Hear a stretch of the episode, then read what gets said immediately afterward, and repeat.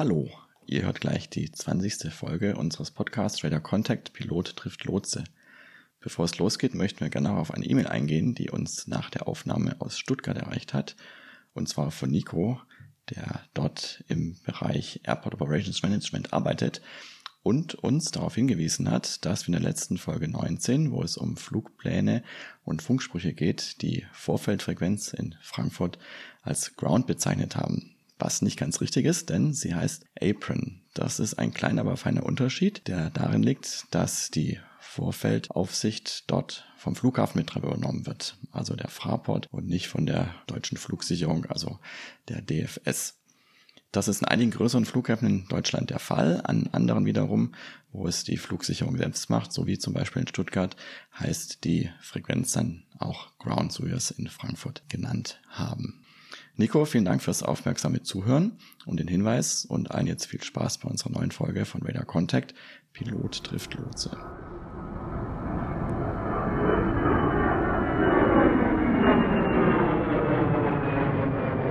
Hallo und herzlich willkommen bei einer fast schon Jubiläumsfolge, nämlich bei der 20. Folge des Podcasts Radar Contact. Pilot trifft Lotse. Ich bin Seid der Fluglotse. Und ich bin Tim, der Pilot. Hallo zusammen, hallo Seid. Hallo Tim, wie geht's dir heute? Mir geht's sehr gut, danke. Ich habe gerade ein bisschen frei, freue mich auf meine nächste Tour, die am Samstag beginnt. Da werde ich fünf Tage unterwegs sein und war natürlich auch in den letzten Tagen unterwegs immer mal wieder zwischendurch und habe mich unter anderem sehr gefreut, schon ein paar Tage her, deine Stimme auf dem Funk zu hören. Da bin ich, wenn ich mich richtig erinnere, von Stockholm nach Frankfurt geflogen und du hast uns den ganzen Weg von ja quasi Erreichen der Ostseeküste im Norden Deutschlands bis zur Übergabe nach Fulda. Na, das war ja bei Magdeburg, habe ich dich übergeben, ja, genau ja, das ist ja fast schon kurz vor Fulda. Auf jeden Fall fand ich sehr interessant, dass es äh, sehr viel los war. Also ich hatte, wir, also, wir haben ja sowieso kein Privatgespräch über Funk, aber wir hätten gar keine Zeit dafür gehabt. Also du warst wirklich sehr, sehr viel am Reden. Das fand ich ähm, sehr beeindruckend. Und wir müssen da in so ein, äh, in die Raschauer reingekommen sein. Ja, das ist diese, diese schönen Wellenbewegungen. Das war nicht mal wirklich ein Peak, sondern ich hatte an dem Morgen an zwei, drei Stellen einzeln mehr zu tun. Das sind dann einfach mehr Flieger auf der Welle und ich hatte einen kombinierten Luftraum, der relativ groß ist. Also der ist geradezu riesengroß. Der geht tatsächlich von Magdeburg, von Chemnitz, von Leipzig mehr oder weniger bis nach oben an die dänische und schwedische äh, Grenze. Das heißt, ich habe da wirklich einen riesen Luftraum. Deswegen konntest du bei mir auch 30 Minuten mitfliegen. Und ja, wir sind tatsächlich nicht dazu gekommen, ein Privatgespräch zu führen. Aber gut, was sollen wir jetzt auch für ein Privatgespräch führen? Das machen wir ja nicht. Da sind wir, also, das finde ich ja total unprofessionell, wenn meine Frequenz da belegt wäre. Ich würde das auch unterbinden. No offense. Ja, ähm, von dem her, ja, aber es war schön, dich zu treffen. Auf der Frequenz. Tim, ähm, ich, aus der letzten Folge habe ich mir das extra rausgeschrieben. Du bist aus Stockholm wiedergekommen, aber ursprünglich hattest du ja einen viel, total anderen Flug geplant. Erzähl mal, wo wolltest du eigentlich hinfliegen? Das war nämlich ein ganz besonderer Flug, wo du erstmal gucken musstest, was ist denn der Location Indicator, was ist denn das? Das war in Finnland, ganz weit im Norden, ne? Genau, der Flug hat tatsächlich stattgefunden. Ich glaube, es war so, dass wir eigentlich auch dachten, dass wir zwar miteinander sprechen können, aber du warst dann an dem Tag doch nicht auf dem Funk. Aber ich bin trotzdem geflogen. Und zwar der Locator oder der äh, IATA-Code, also die drei Buchstaben sind India Victor Lima, IVL. Wer jetzt mal kurz Pause machen will und selber überlegen oder gucken, wo das ist. Noch ein zweiter Tipp für das Ratespiel. Es ist der nördlichste Flughafen der Europäischen Union. Es ist nicht der nördlichste Flughafen Europas, weil da gibt es noch ein weiteres Land im Nordwesten, nämlich Norwegen. Die gehören ja nicht zur EU. Äh, die haben noch einen weiter nördlichen Platz, den meine Fluggesellschaft tatsächlich auch anfliegt. Ähm, das ist Tromsø, da darf ich aber nicht hin, weil da brauchen die Kapitäne eine spezielle Einweisung für. Aber der andere Flughafen, zu dem ich geflogen bin, nämlich IVL, ist äh, Ivalo. Und das ist eine relativ kleine Stadt, wirklich im äußersten Norden, Nordwesten Finnlands. Und äh, dort gibt es ein Skigebiet, ein bisschen Tourismus und da haben wir knapp 200 Menschen hin und auch wieder 200 knapp zurückgeflogen. Und der Flug dauerte ähm, ja hin deutlich länger als zurück aufgrund des äh, Windes. Und das waren ähm, hinzus waren das gute drei Stunden und zurück eben äh, knappe, knappe drei Stunden. Und das war sehr interessant, weil es natürlich ein Platz ist, äh, an den wir normalerweise so nicht regelmäßig hinfliegen. Und äh, wenn man natürlich erstmal gucken muss, was ist das, was bedeutet das und wo ist das, ist natürlich auch was Besonderes. Und das war auch einfach wunderschön zum Rausschauen, weil es war bei Mitteleuropa noch sehr winterlich und zwar winterlich ähm, trüb, also geschlossene Wolkendecke, nicht viel zu sehen. Und je weiter wir nach Norden kamen, umso klarer wurde das Wetter, weil die Luft dann dort so trocken ist, dass einfach nicht mehr viel Feuchtigkeit in der Luft enthalten ist und deswegen auch kaum mehr Wolken sich bilden. Sprich, man hat dann eine sehr gute Sicht nach unten und wir sind wirklich stundenlang über gefrorene Seen und verschneite Wälder geflogen und irgendwann tauchte dann vor uns eine Landebahn auf mit einem kleinen Flughafengebäude, von dem aus dann die Passagiere auch äh, zu Fuß zum Flugzeug gingen und ähm, ein kleiner Tower, wo wir auch kurz mit den äh, Fluglotsen gesprochen haben, die natürlich Zeit hatten für uns, weil an dem äh, Tag und auch, glaube ich, sonst landen da maximal vier bis fünf Flugzeuge. Also es war wirklich ein sehr besonderer und ein schöner Ausflug. Ja, cool. Ach so, dann habe ich das durcheinander gebracht. Ich dachte, das war der Flug, der geplant war, aber es gab ja auch irgendwelche Sachen, die bei dir gestrichen wurden und dann Stockholm. Ich habe das vielleicht durcheinander gebracht. Ich war tatsächlich auch an zwei Arbeitstagen krank.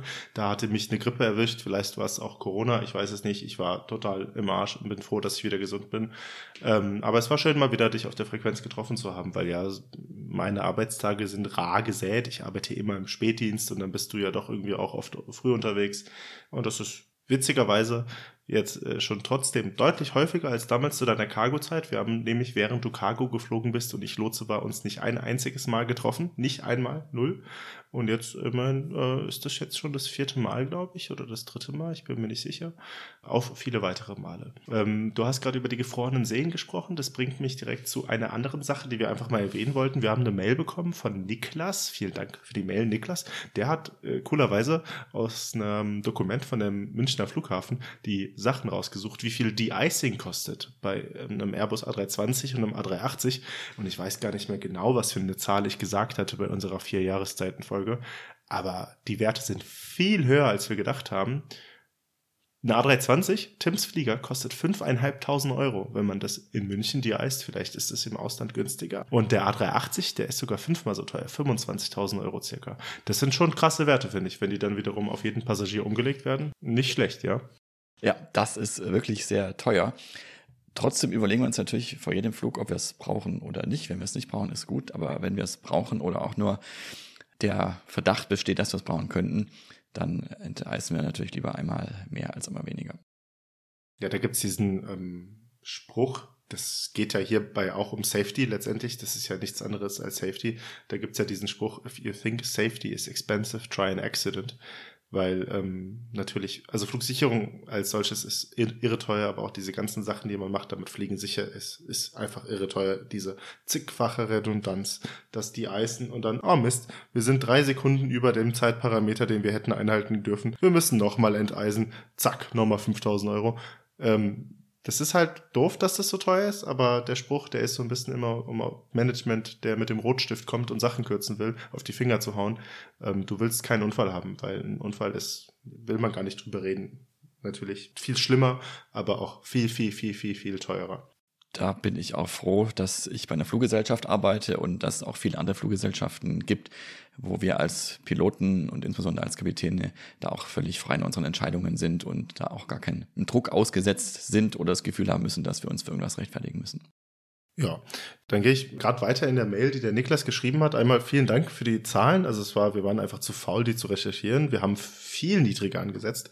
Wir haben uns tatsächlich auch so darüber unterhalten, was so hoch, das kann ja gar nicht sein. Und dann haben wir in dieses Dokument reingeguckt. Das ist das, was da steht. Das ist vom München Airport. Wir packen das in die Show Notes. Der Gesellschaft für Enteisen und Flugzeugschleppen an Flughafen München MBH das ist eine witzige GmbH, so Namen gibt's dann halt. Ähm, wir packen es gerne in die Shownotes, vielleicht lesen wir es falsch, vielleicht ist das irgendwie die Kosten, ich weiß es nicht, aber die Zahl ist krass. Ich, ich hoffe nur, dass äh, da Großkunden auch ein bisschen einen Mengenrabatt bekommen, wie es ja auch bei Flugzeugen der Fall ist. Da wird ja auch selten der Listenpreis bezahlt, da gibt's ja ordentliche Abschläge. Ich hoffe mal, dass das da auch der Fall ist. Ist ja auf jeden Fall bei allem fast so, ja. Ich meine, wer zahlt denn auch beim Auto den Listenpreis? Oder bei einer Küche. Genau, eine Küche, ja, noch besser. 80% Rabatt, wow, was ein Schnäppchen. Und trotzdem verdienen die noch Geld damit, glaube ich.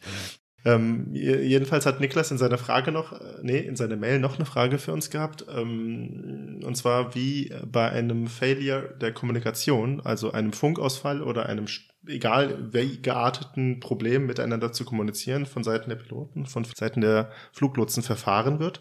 Ja, die Frage, die greifen wir sehr gern auf. Ich habe tatsächlich dem Niklas dann gar nicht mehr per E-Mail so richtig darauf geantwortet, weil ich dachte, komm, packen wir es in die nächste Folge.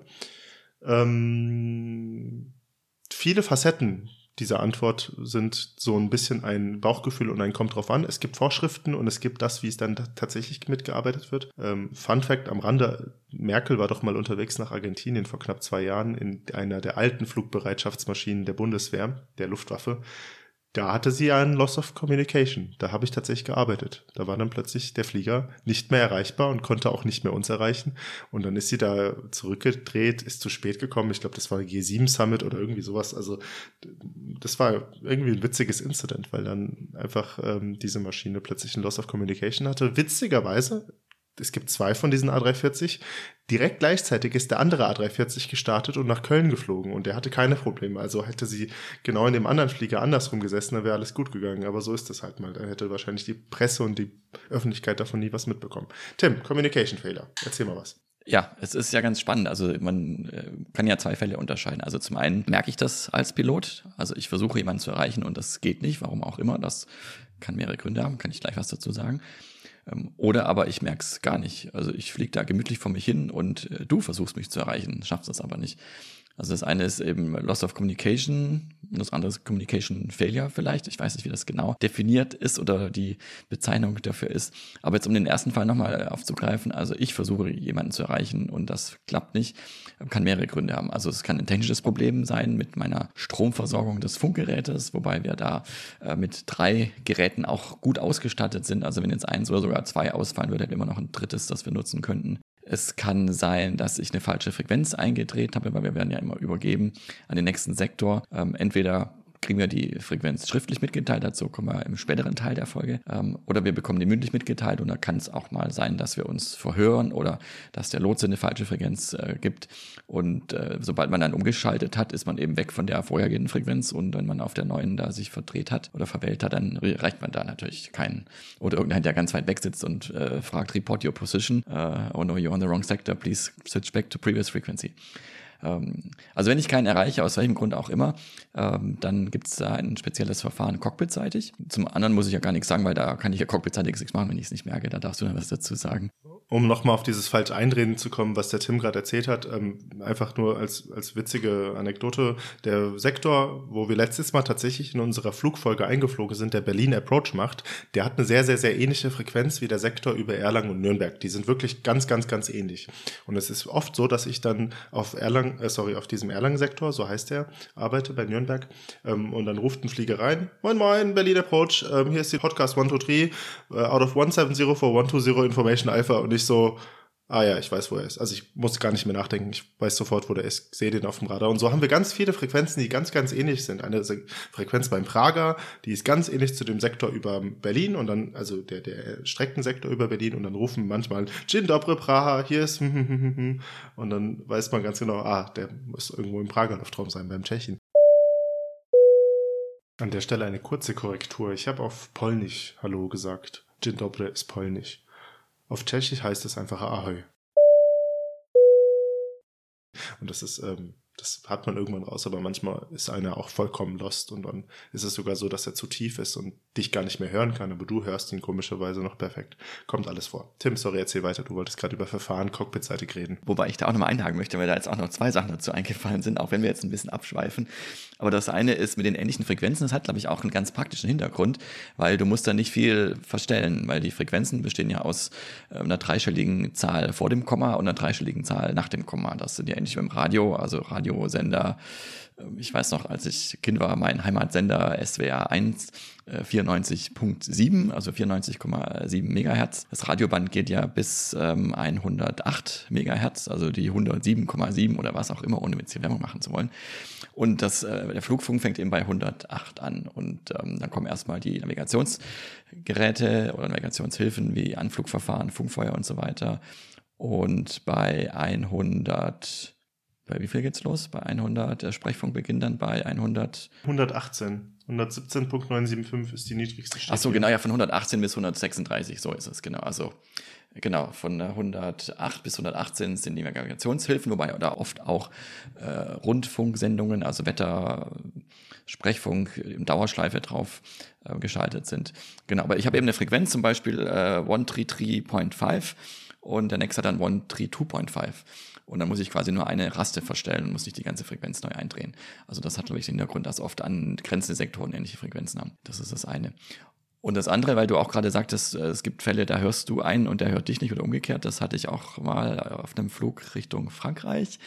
Da hatten wir uns in einer Nachkommastelle vertan. Also statt ähm, 805 haben wir 800 eingedreht zum Beispiel. Ich weiß die genauen Zahlen nicht mehr. Und das war dann tatsächlich so, dass wir den Lotsen hören konnten, aber er konnte uns nicht hören. Also irgendwie war da gerade das Frequenzband, was ja relativ schmal ist, gerade so eingestellt oder physikalisch noch so dargestellt, dass eben in eine Richtung funktioniert, aber in die andere Richtung nicht mehr. Also auch äh, so der technische Hintergrund ist da sehr, sehr interessant, überhaupt wie dieser ganze Sprechfunk funktioniert. Das wurde ja auch mal von der Kleinteiligkeit in den letzten Jahren nochmal verändert, aber das wird jetzt wirklich zu weit. Was ich eigentlich erzählen wollte, ist, was tun wir, wenn wir einen äh, Com-Failure haben, also keinen mehr erreichen? Da machen wir zwei Sachen. Zum einen haben wir noch einen sogenannten ähm, Transponder, haben wir auch schon ein paar Folgen drüber geredet, wo wir einen vierstelligen Code ein geben können, der uns normalerweise von der Flugsicherung zugewiesen wird, den wir aber auch nutzen können, um der Flugsicherung bestimmte Botschaften zu übermitteln. Also entweder äh, wir haben einen Notfall zum Beispiel, dann wird die 7700 äh, eingedreht. 77, I fall from heaven ist also dieser Merksatz, den ich mal gelernt habe. Und der andere ist eben 76, ich höre nichts. Also 7600 ist der Squawk. Oder die internationale Variante, uh, Radio Needs a Fix. 76, Radio Needs a Fix, genau. Äh, da wissen alle Fluglotsen auf der Welt, äh, da ist einer, der versucht zu funken, aber kann es nicht aus irgendwelchen Gründen. Und ähm, dann habe ich zumindest da schon mal freie Fahrt. Da kannst du dann gleich sagen, seit wie du dann mit sowas umgehst, wenn du sowas siehst. Ähm, die internationalen Verfahren sehen dann vor, dass ich äh, ganz vereinfacht gesprochen, ohne da jetzt zu sehr in die Details zu gehen, ähm, einfach meinen Flugplan abfliege. Das ist nämlich einer der Hauptgründe, warum es diesen Flugplan überhaupt gibt. Da weiß nämlich jeder Fluglotse, was ich vorhabe. Und das fliege ich dann auch so ab. Also fliegt die Strecke in der Höhe, ähm, entweder die ich schon freigegeben bekommen habe oder die noch vorgesehen ist, fliegt dann zu meinem Zielflughafen. Da gibt es dann ein sogenanntes Anflugfix, also einen bestimmten Punkt, an dem der Anflug beginnt. Es gibt dann einen veröffentlichten Standardanflug, ähm, den ich dann abfliege. Der ist mal mehr, mal weniger kompliziert, weil er ist eben genau festgelegt und so weiß dann der Fluglotse genau, auch vor allem zu welchem Zeitpunkt, weil auch das ist im Flugplan festgelegt, ich äh, wann und wo bin und dann auch irgendwann lande und dann bin ich wieder am Boden und dann kann ich auch jemand anrufen sozusagen oder aussteigen und zum Tower gehen und sagen, hallo, da bin ich. Und das Schöne ist ja, am Tower kannst du ja dann auch ohne ein Radio eine Landefreigabe bekommen, weil es gibt da ja diese Pistole, mit der man so Lichtkegel schießen kann. Coolerweise, wir haben darüber noch nie gesprochen. Das ist ja auch für mich auch total fremd und fern. Aber man, ähm, der, der, der Tower-Lotse, dadurch, dass er da wieder so, so nah am Piloten ist, kann mittels Lichtpistole, wie heißt das? Heißt das so? Lichtpistole? Kann er ähm, Freigaben erteilen. Ich stelle mir das vor wie so ein Theaterscheinwerfer. Ich habe es noch nie gesehen, ja, genau, wie es genau, genau, aussieht, aber es ist eben so ein, genau, so ein großer Scheinwerfer. Nennen wir das einfach mal Lichtpistole, falls ein Tower-Lotse zuhört. Schelte uns bitte nicht, oder mich, ehrlich gesagt, ich bin ja der Lotse hier. Ähm, genau, aber jetzt äh, ist, ist ja das Spannende, du erwähnst es schon so, ähm, der Lotse weiß dann genau, wo wir sind. Ähm, das ist leider, muss ich ehrlich sagen, nicht so, weil ich weiß nie ganz hundertprozentig genau, was du machst. Also jetzt mal blöd gesagt, ich vertraue einfach dem Flieger dann nicht mehr. Also wenn du Com bist, dann halte ich einfach, das, das hast du so schön gesagt, du hast dann freie Bahn, genau. Ich räume dann einfach alles großzügig und weiträumig von dir weg. Weil eine Sache zum Beispiel ist ja, du hast ja in deinem Flugplan äh, verschiedene Level drin. Jetzt gibt's halt manche Dispatch-Kollegen, Kolleginnen von egal welchen Airlines, die machen so Level-Profile rein, wo ich sagen würde, das fliegt ja niemals ein Pilot ab. Da hast du zwei Punkte später 370, dann geht's runter nach 320, also wirklich 5000 Fuß Differenz. Und jetzt muss man ja sagen, fliegst du die Punkte ab oder fliegst du in deiner Höhe weiter? Fliegst du in der Höhe, die du zuletzt bestätigt hast, oder fliegst du in der Höhe, die der Flugplan drin hat? Und das sind alles so kleine Fragen und Nuancen, die quasi aus einem ganz eigentlich festgeschriebenen Regelwerk, der Flieger fliegt seinen Flugplan ab, ähm, machen, dass ich sage, ich habe keine Ahnung, was er genau macht. Ähm, vielleicht aber noch interessanterweise, wenn du Loscom bist und noch auf einem Vektor warst, also du bist nicht dein Flugplan abgeflogen, sondern ich habe dich auf ein Heading gepackt, zum Beispiel um dir eine Sink- oder eine Steigfreigabe zu geben oder einfach nur, um dich ähm, entlang deiner Strecke zu einem anderen Flugzeug ähm, zu staffeln, also genug Abstand einzuhalten, dann fliegst du dieses Heading weiter für sieben Minuten und joinst dann wieder auf dem kürzesten Weg deinen Flugplan. Und da sind auch wieder zwei Eventualitäten drin. Wann beginnen diese sieben Minuten? Äh, dann, wo du bemerkt hast, dass du Lost Com bist, keinen mehr erreichst oder dann, also, ne, wann, wann beginnen diese sieben Minuten? Und dann gibt's ja verschiedene Arten und Weisen, einem Flugplan wieder zurück zu joinen. Also jetzt mal, ich versuche das mal visuell in dem Kopf der Zuhörer und Zuhörerinnen jetzt ein Bild zu malen. Angenommen, man hat einen Strich, der geht halt von A nach B, ja, und jetzt entfernt man sich von diesem Strich. Angenommen, man dreht 10 Grad rechts und fliegt so ein bisschen geradeaus, dann hat man ja quasi so einen gewissen Abstand zu seinem ursprünglichen Strich.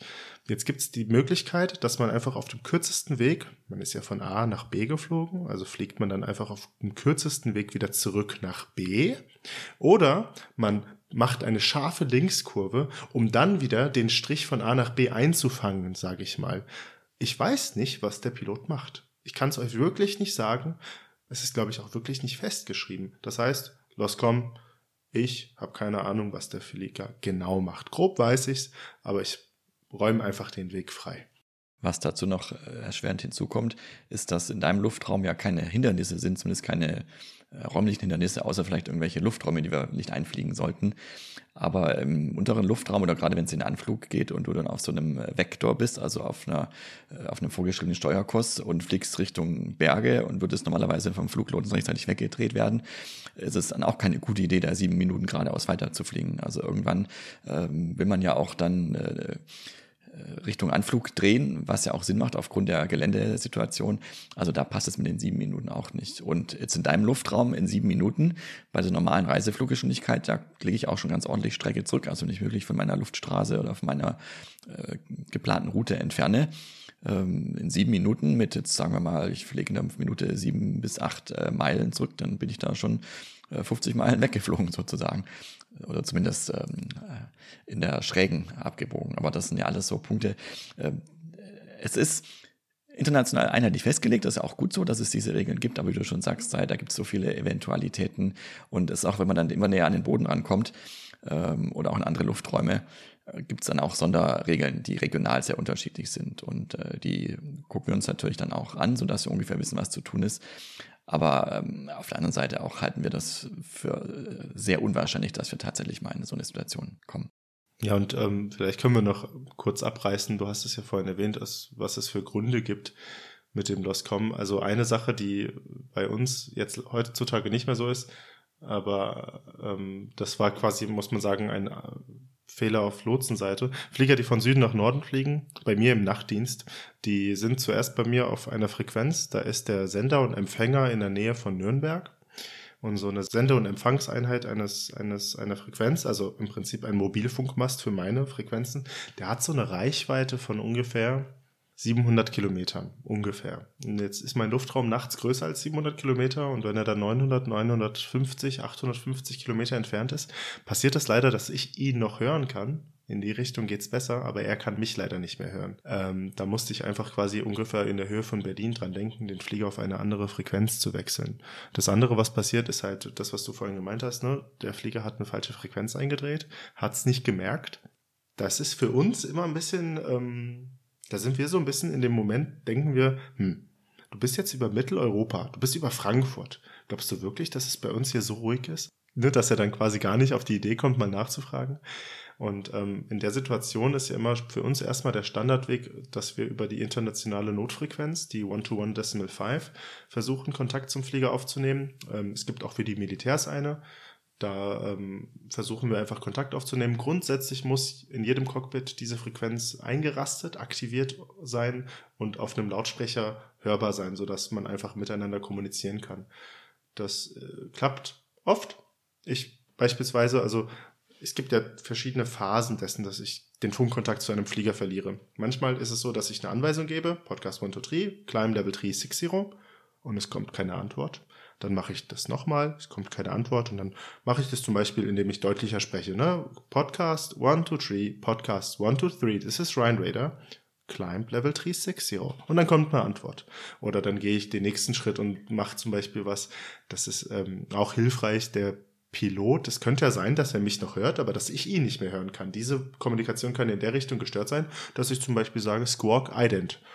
Das ist ähm, also if you read Squawk Ident, also wenn Sie mich hören, dann drücken Sie bitte auf den Ident-Knopf. Das ist in diesem Transponder, über den wir vorhin geredet haben, eine Funktion, dass er so eine Art Erkennungssignal an mein Radarbildschirm ausstrahlt. Und wenn ich sage, hallo, if you read Squawk Ident, und dann drei Sekunden später ist dieses Ding auf meinem Radar am Blinken, dann weiß ich, oh, scheinbar hört er mich, aber er kann nicht mehr antworten. Und dann gibt es quasi verschiedene Ebenen. Und dieses ganze Zeug, das passiert bei mir jeden Tag mehrere Mal. Also wirklich, dass ich sage, if you read Squawk Ident und dann er so, äh, sorry, ja, go ahead. Und ich so, ja, ich habe versucht, sie mehrmals zu erreichen. Oh, sorry, ähm, Lautsprecher war zu leise gedreht. Passiert ständig. Aber dieses, dass ich tatsächlich wirklich den Funkkontakt zu einem Flieger komplett verliere, oh, das habe ich jetzt vielleicht in den letzten acht Jahren viermal gehabt oder so. Also das passiert nicht so oft. Ich habe es kürzlich zum ersten Mal erlebt, dass ich auf der 1-to-1-5 gerufen wurde. Und zwar haben wir das schon so ein bisschen kommen sehen. Wir waren, äh, ich sage jetzt nicht genau wo, aber im Südosteuropa unterwegs. Und die Frequenz war sehr voll und der Kollege von dir, der war sehr busy und der auch nur am Reden und ähm, wir hatten das Gefühl, er hätte uns schon längst an den nächsten Sektor weitergeben müssen, aber er kam entweder nicht dazu oder er hat es einfach vergessen. Und dann irgendwann hört man auf der One-to-One-5 den nächsten Sektor, der uns gerufen hat, ähm, please call now, this and this frequency. Und dann haben wir gewusst, okay, ja, wir werden auch schon längst umschalten sollen. Aber wir machen das natürlich nicht selbstständig. Wir warten ja drauf, dass wir weitergegeben werden, aber wir haben ja ungefähr ein Gefühl dafür oder sehen ja auch anhand der Luftraumgrenzen, auf unserer elektronischen Karte, wo wir lang fliegen, äh, wann normalerweise eine Übergabe erfolgt. Und die kam eben nicht und dann kam dann irgendwann über One-to-One-Five. Und deswegen war es gut, dass wir die auch eingedreht hatten, wobei wir sonst wahrscheinlich den anderen Lots auch nochmal irgendwann gefragt hätten. Aber wurden dann tatsächlich da gerufen und haben dann die richtige Frequenz bekommen und haben dann da weitergemacht. Ja, das ist, ähm, weil, weil du meinst, ah, wir hätten wahrscheinlich schon umwechseln müssen. Da ist ähm, die Airline, die da sehr, sehr, sehr penibel ist. Ich kann mir vorstellen, dass die quasi ganz strikte Anweisungen haben, weil das halt teuer ist oder was auch immer. Ryanair, ähm, im positiven Sinn. Sobald irgendwie ein paar Minuten auf der Frequenz Stille ist und niemand mehr miteinander redet, machen die einen Radio-Check. Einfach um zu gucken, sind die noch im Zuständigkeitsbereich, in dem die sein müssten. Ganz, ganz, also äh, Radio-Check ist quasi so ein Hallo, hört mich noch jemand? Und dann gebe ich als Antwort, ja, ich höre sie noch gut. Ähm, und das macht neun von zehn Mal Ryanair. Ist ganz witzig. Ähm, und was ich noch sagen wollte ist, ähm, wenn dann tatsächlich jeden Flieger ein Lost-Com haben sollte, also wirklich Funkkontakt ist weg, ich kann ihn nicht mehr aufbauen, ich, ich habe auch sonst keine Möglichkeit mehr mit dem Flieger Kontakt aufzunehmen, da gibt es so ein paar Schritte, die ich noch gehen kann. Beispielsweise gucke ich dann immer im Flugplan rein, manchmal ist da eine Telefonnummer, manchmal haben die ein Satellitentelefon dabei, gerade Privatjets. Dann versuche ich wirklich mit meinem Telefon, was ich da liegen habe, diese Telefonnummer anzurufen und gucke, ob ich durchkomme. Ähm, manche Airlines haben ja auch so eine Art Intercom oder so. Ich bin jetzt, ich benutze jetzt Begriffe, die sind vielleicht falsch, aber dass ich quasi angenommen, ich habe eine KLM, die KLM ist Loscom, dann gucke ich, wo ist noch eine KLM in der Umgebung und dann sage ich, hey, andere KLM könntest du mal bitte gucken, ich habe die und die KLM, die fliegt von da nach da, die habe ich verloren, kannst du die bitte erreichen? Das kann man machen. Dann gibt's natürlich noch dieses CPDLC, also Controller Pilot Data Link Communication, SMS für äh, die Luftfahrt. Das ist natürlich, das kann ich immer benutzen, das ist ja super. Ähm, das ist leider dann, wenn ich das nicht habe, ist dann quasi der nächste Schritt, dass ich ähm, das dann quasi meine Möglichkeiten ausgeschöpft sind, wenn ich ihn nicht über einen Kollegen erreiche, wenn ich keine Telefonnummer habe, wenn ich ihn auf der One-to-One Decimal 5, auf der Notfrequenz nicht erreiche, dann informiere ich meinen Supervisor und der äh, schaltet die Luftverteidigung mit ein dann ähm, wird erstmal der, ähm, ich nenne ihn einfach mal Militärlotse, ich weiß nicht, wie der genau heißt, versuchen, auf der Notfrequenz Kontakt mit dem Flieger aufzunehmen. Der probiert es auch noch einfach mal. Das ist dann einfach, dann hörst du dann so eine ganz andere Stimme. So, und dann, wenn die immer noch auch keinen Erfolg haben, damit Kontakt zu dem Piloten aufzunehmen, dann starten tatsächlich Abfangjäger. Dann gehen die Eurofighter hoch, die in Deutschland an zwei Standorten stationiert sind und fangen den Flieger ab. Das ist nicht, um den abzuschießen, sondern es geht tatsächlich auch um die Sicherheit des Fliegers selbst und aller umliegenden Flieger und aller anderen Menschen, um zu gucken, ob alles okay ist mit dem Flieger. Weil es kann ja auch immer sein, Grüße an unsere Gruselfolge, dass beispielsweise die Bewusst Piloten bewusstlos sind, dass es einen Angriff auf die Piloten gegeben hat aus der Kabine heraus. Es kann alles Mögliche sein. Und die Flieger von der Euro, die, die, die Flieger von der Luftwaffe, die Eurofighter, die fliegen dann ganz, ganz, ganz, ganz nah an den anderen Flieger heran und ähm, versuchen Kontakt mit dem aufzunehmen, visuell und ähm, funken dann auch miteinander. Weil spätestens, wenn du aus deiner linken oder deiner rechten Scheibe als Pilot eines Fliegers ein Kampfjet siehst, wirst du mal gucken, ob du die One-to-One Decimal 5 eingerastet und hörbar hast und dann wird man über die Frequenz miteinander Kontakt aufnehmen. Und ähm, notfalls, also es kann zum Beispiel auch sein, dass ein Land sagt, nee, ich möchte nicht, dass dieser Flieger mit dem Funkkontakt, der abgebrochen ist, bei mir einfliegt. Das hat einmal die Schweiz gemacht mit einer koreanischen Maschine. Und diese koreanische Maschine wurde dann von den Eurofighter nach Stuttgart umgeleitet. Das, es herrschte gar kein Funkkontakt mehr, das Funkgerät war komplett kaputt. Und das ist zum Beispiel was, was der ähm, Eurofighter machen kann. Wie genau der das macht, kannst du jetzt sagen, Tim, oder? Weißt du das? Also, wie kann dich ein Eurofighter dazu zwingen zu landen?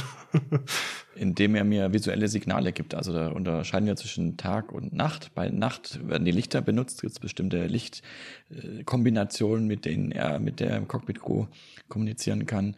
Und bei Tag, wenn das Flugzeug also gut zu sehen ist, dann kann er durch spezielle Flugmanöver, also entweder zum Beispiel durch Wackeln mit den Flügeln oder durch Umkreisen des Flugzeuges, auch ähm, signalisieren, was jetzt zu tun ist und fliegt dann quasi auch voraus wie so ein Begleitflugzeug bis dahin, wo man dann landen soll. Also das geht dann rein visuell, wie gesagt, bei Nacht durch Lichtsignale, bei Tag durch äh, Bewegungen des Flugzeugs geht natürlich auch umgekehrt. Also wenn wir per Funk keinen mehr erreichen, dann haben wir auf manchen Flugzeugen, leider jetzt nicht auf meinem, aber auf der Langstrecke, gibt es Satellitentelefon, wo ich auch natürlich umgekehrt versuchen kann, Fluglotsen oder die Firma anzurufen.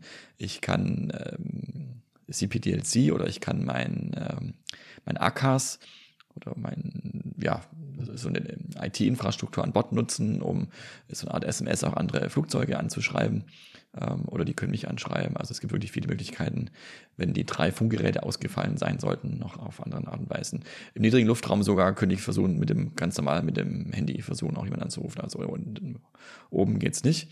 Wobei wir witzigerweise auch ganz vielen Flugzeugen mittlerweile Internet an Bord haben. Also ich könnte ja sogar versuchen, über Internet irgendwie jemand eine E-Mail zu schreiben oder über WhatsApp versuchen, am Boden jemanden zu erreichen. Äh, würde wahrscheinlich sogar funktionieren, wenn der normale Sprechfunk äh, so ausgefallen ist, weil das über eine eigene Antenne, über Satelliten, über Satellitenbreitband äh, funktioniert. Also es gibt wirklich heutzutage sehr viele Möglichkeiten und die Wahrscheinlichkeit, dass ich gar keinen mehr auf gar keinem Kanal erreiche, die ist wirklich sehr, sehr gering. Ja, genau. Der Kreativität sind da keine Grenzen gesetzt, wenn man irgendeine Lösung, wenn es eine Lösung gibt, die einem einfällt und sie funktioniert, dann ist es eine super Lösung. Ähm, was ich noch erwähnen wollte, als wenn es dann soweit ist, dass ein Eurofighter einen Jet abfängt, ähm, da gab es mal eine sehr, sehr, sehr coole Aufnahme. Das waren zwei Flieger, die nach London geflogen sind. Der eine ist in 380 geflogen, der eine in 360, also die sind direkt hintereinander hergeflogen in 38 und 36.000 Fuß. Und der Flieger, der in 36.000 Fuß war, das war eine Jet Airways Maschine aus Indien. Ähm, der hat einen Funkkontakt scheinbar komplett verloren. Ich war an dem Tag nicht auf der Arbeit. Und die British Airways Maschine, die über ihm geflogen ist, in 38.000 Fuß, die hat es gefilmt aus dem Cockpit raus. Die hat es scheinbar schon mitbekommen. Loscom, Eurofighter, Intercept, ähm, Alpha Scramble, so heißt es dann alles, das sind die Begriffe. Und der hat dann nach vorne aus dem Cockpit rausgefilmt und hat total cool aufgenommen, wie sich diese beiden Kampfjets dieser Jet Airways Maschine genähert haben. Und das ist total, also das, das ist ein richtig cooles Video, dass man das mal sehen kann. Leider hatten wir ab dieser Stelle bei der Aufnahme ein paar technische Probleme, wodurch wir den Rest der Aufnahme nicht mehr nutzen konnten. Wir hätten eigentlich noch ein bisschen weiter über das CPDLC gesprochen, das hatten wir vorhin kurz angeteasert, die SMS zwischen Cockpit und Fluglotse. Das ist was, was wir dann einfach für die nächste Folge jetzt nochmal besprechen werden, nochmal neu aufnehmen werden und dann wisst ihr jetzt auch schon, was das Thema der nächsten Folge ist. Wir freuen uns natürlich sehr gerne, wenn ihr dazu noch Fragen habt, dass ihr uns die schickt. Vielen Dank auch nochmal an Niklas an deine Frage. Wir hoffen, sie ausführlichst genug beantwortet zu haben. Falls ihr noch weitere Fragen habt zu dem Thema Loss of Communication, falls ihr Fragen habt zu Data Link, also CPDLC oder egal zu welchen anderen Fragen, wirklich, wir freuen uns total, wenn ihr Mails kriegen mit Fragen, aber auch ohne Fragen, mit Bewertungen quasi, mit Feedback. Schreibt uns gerne, ihr kennt unsere E-Mail-Adresse podcast at radar-contact.de. Wir hoffen, dass ihr dann wieder reinschaltet, wenn es heißt Radar Contact, Pilot trifft Lotse. Vielen Dank fürs Zuhören. Ich bin Seid, der Fluglotse. Und ich bin Tim, der Pilot. Tschüss. Bis zum nächsten Mal.